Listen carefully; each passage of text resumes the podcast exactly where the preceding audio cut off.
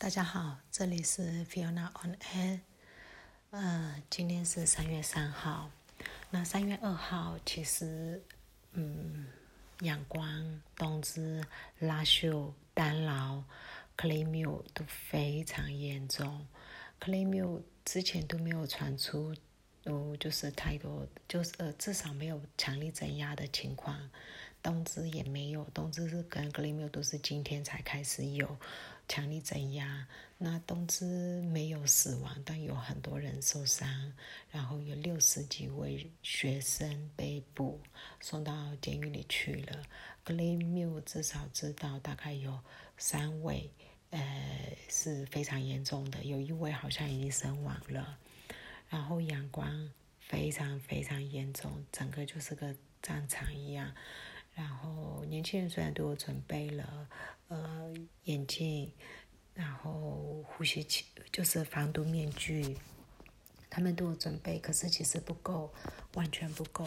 然后在阳光的部分，军警他们一呃前面几天他们都是军车，呃带军警过去，所以军车来的时候还没有来以前，可能网军就开始说，哎，有军人要来了。那今天他们是用。用民用车带军警，然后呢，把车牌都用黑色的塑胶布盖起来了。所以一开始的时候没有注意到这是军人，那就变成呃阳光的学生或看舆人士就被直接突击的，就直接整个是突击，所以有点措手不及。那他们使用的催泪瓦斯。非常非常多，那照片传上来，就整个整个区域你是感觉雾霾很重很重很重那种感觉，完全看不到前方，所以可以想象在那里的眼睛会有多刺痛，呼吸都会有多困难。那住在那里的居民也是一一样的情况，所以阳光的镇压行为，呃，非常的严重。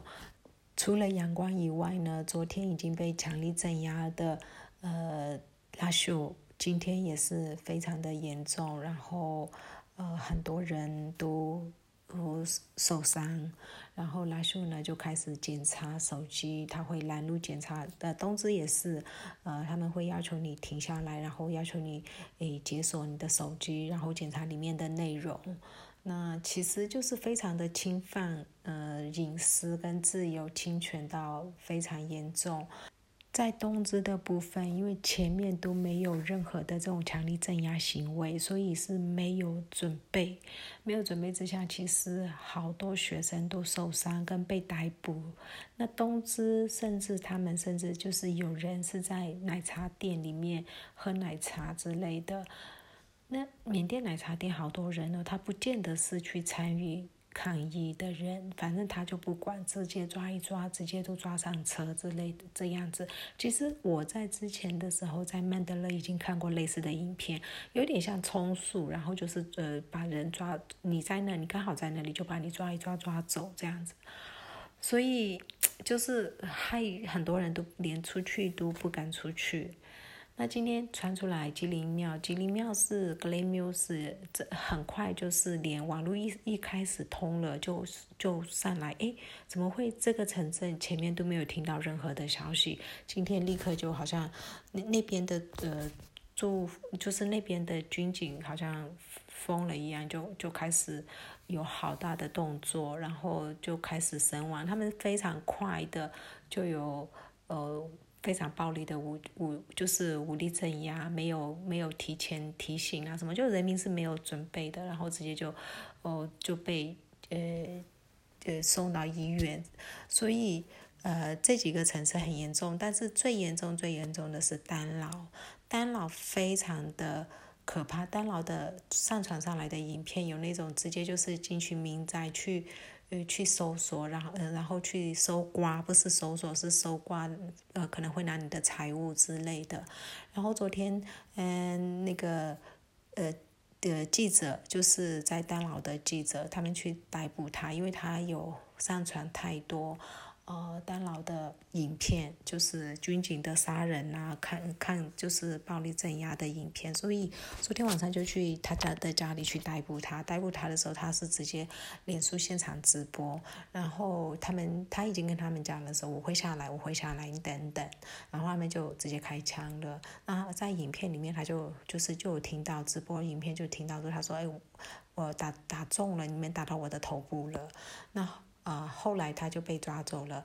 那他的太太今天有接受访问，他的太太有说有有打到头部，但是是擦伤，所以是没有很严重，但是也是很可怕。就是那个整个呃直播是非常听看起来就是呃就是非常可怕的，呃人人的生命财产。任何东西都没有任何保障，随时可能都有人会，呃，破门而入把人抓走，是这样一个情况。所以在单牢的人其实是非常非常非常的煎熬。那今天曼德勒、呃，某玉娃他们都还是都有很大的抗议行为，其他的呃城镇也都有，但是呃比较。呃，没有被镇压。曼德勒今天几乎没什么镇压的新闻传出来，但是有前面之前受伤的人有，哦，死亡呐啊这些行为。那露西传出来的二二二八那天死亡的一些背景故事，其实都好可怜。每一个每一个罹难者背后都有一个故事，那个故事都看了以后会让人。呃，非常的心痛。有一有一个小朋友，就是有一个三哎还没三十岁的年轻男生，他就死，就是中弹死掉了。然后他的小朋友，哦，在就是带着拿着他的葬礼的时候，他小朋友拿着他爸爸的照片，然后那个照片就是看了照片，就是完全泪崩。然后另外。呃，我昨天好像有提到，有一位穆斯林的女士，她只是散步，然后还是被对榴弹打到，然后就死掉了。那她是今天她的背景故事出来，她是单亲妈妈，她有一个儿子，然后她儿子就问，就问说，那晚上我要抱谁睡呢？就是很多那种非常非常揪心的故事。然后在阳光有一位中单的。呃，小男生，然后他们是的同的，就梦班的，然后他的遗体，呃，送送回去的时候，他爸爸是很难过，但是很骄傲的说：“爸爸，呃的时候我也走上街头，那我没有罹难，我我就是呃躲过一劫，但是我儿子在这一次的时候又走上街头，那他。”啊，死亡了，我感到非常的难过，但是我也以他为荣。然后他的那个葬葬礼非常的简单，然后他们的家都非常的困难。那个竹篱就是像台湾那种台风，随便不用到强风，哦，不用到台风，可能强风就可以把那个竹篱吹走。但是他们真的就是觉得这是自己的任务，就出去做了。家里的人也不会阻止，也觉得你们就是要争取。好多好多，每一个人他背后的每一个故事都很揪心。那我们现在担心，OK，明天会怎么样呢？呃，联合国现在好像有成立一个呃，就是针对缅甸他要调查的一个调查委员会。呃，据说是一个星期以内会来，还是怎么样子？可能会有更实际一点，比现在难过啊、同情啊、谴责更实际一点的作为。那到底那个力度有多强，还是怎么样？我们确实也真的不知不知道。我们有那个不敢抱太太大的希望，然后。